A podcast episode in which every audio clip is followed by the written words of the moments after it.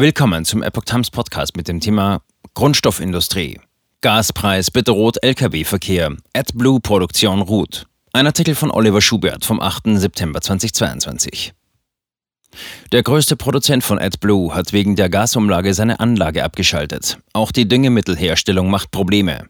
Der Bundesverband Gütertransport und Logistik BGL warnt vor massiven Auswirkungen auf die Branche und Versorgungsengpässen in Deutschland. Nachdem das Unternehmen SKW Stickstoffwerke Piesteritz SKWP aus Wittenberg, Sachsen-Anhalt, in der vergangenen Woche seine Produktion eingestellt hat, stehen die Zeichen auf Alarm. SKW ist deutschlandweit der größte Hersteller von AdBlue, einem Zusatzstoff, den fast alle Lastwagen brauchen. Knapp 90 Prozent benötigen AdBlue, sagt Martin Bullheller, Sprecher beim Bundesverband Güterkraftverkehr, Logistik und Entsorgung BGL auf Anfrage von Epoch Times am 6. September. Täglich verbrauchen Lastwagen in Deutschland rund 2,5 Millionen Liter AdBlue, so der Sprecher. Alle Dieselfahrzeuge zusammen verbrennen jeden Tag 5 Millionen Liter.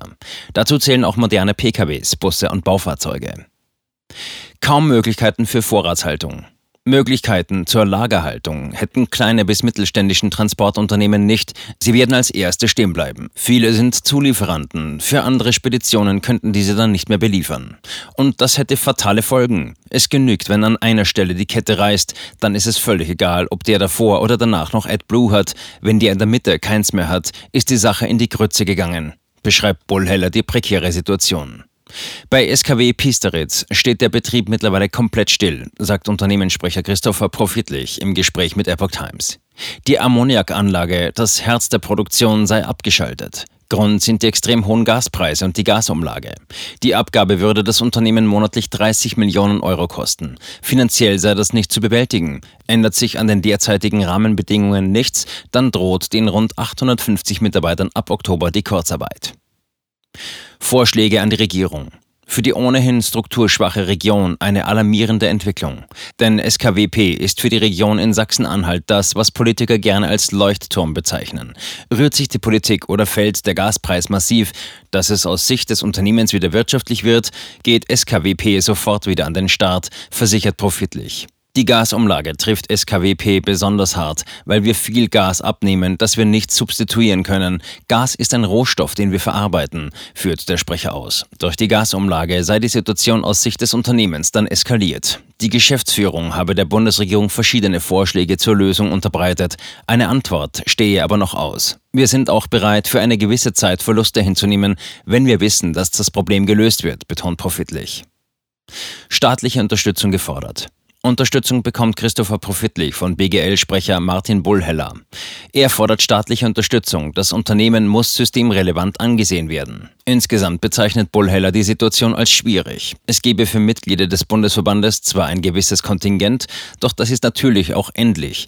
Er hoffe, dass die Produktion bald wieder aufgenommen werden kann. Es gebe zwar noch andere AdBlue-Produzenten in Deutschland, aber die könnten nicht die Mengen produzieren, wie das bei SKWP möglich sei. Russland produziert extrem günstig. Harnstoff ist ebenfalls Teil der Produktpalette bei SKWP. Aus Erdgas, Luft und Wasser wird in einem speziellen Verfahren zunächst Ammoniak und schließlich Harnstoff als Dünger für die Landwirtschaft hergestellt. Doch würde die Produktion bei dem Wittenberger Unternehmen jetzt laufen, dann würde es möglicherweise auf seinem Erzeugnis sitzen bleiben. Denn trotz Erdgasembargo werden weiter große Mengen aus Russland nach Deutschland geliefert, sagt der Unternehmenssprecher. Und das zu wesentlich günstigeren Preisen. In Russland sei Gas extrem billig und es gelten andere Umwelt- und Sozialstandards als in Deutschland. Man lasse also Lieferungen in die Europäische Union zu, die man unter diesen Bedingungen eigentlich nicht haben wolle.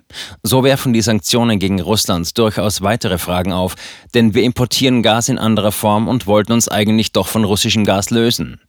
Doch so einfach ist das nicht. Das ZDF-Magazin Frontal hatte Ende April darüber berichtet, dass die Bundesregierung durch bis zu 30 Jahre währende Langzeitverträge an das russische Unternehmen Gazprom gebunden ist. Die Verträge enthalten sogenannte Take-or-Pay-Klauseln. Das heißt, es muss eine Mindestmenge an Gas abgenommen werden, erklärt Jack Sharples vom Oxford Institute for Energy Studies gegenüber Frontal. Wird die Mindestmenge unterschritten, bittet Gazprom für die Differenz zur Kasse. Speditionen bunkern, sofern sie können. Paul ist Spediteur. Er hat ein kleines Unternehmen mit derzeit fünf Fahrzeugen in Düsseldorf. In der Branche hat sich die drohende AdBlue-Krise bereits herumgesprochen. Die Spediteure versuchten nun Reserven anzulegen, je nach Größe und Platz, denn nicht jedes Unternehmen hat Raum für eigene AdBlue-Lager. Pauls Fahrer beziehen den Zusatzstoff an der Tankstelle. Wie lange es noch reicht, kann er nicht sagen. Das hängt davon ab, wie viel die jeweiligen Tankstellen noch haben und wie viel sie verkaufen, sagte er im Gespräch mit Epoch Times. Auch kommt es darauf an, wie viele Kilometer die Laster unterwegs sind sind. Viele Fragen gibt es, die man derzeit nicht konkret beantworten kann, sagte er. Für seine Fahrzeuge gilt, wenn er die letzte Ladung AdBlue an der Tankstelle bekommen hat, reicht das noch für 2500 bis 3000 Kilometer. Dann müssen seine Laster auf dem Gelände in Düsseldorf stehen bleiben.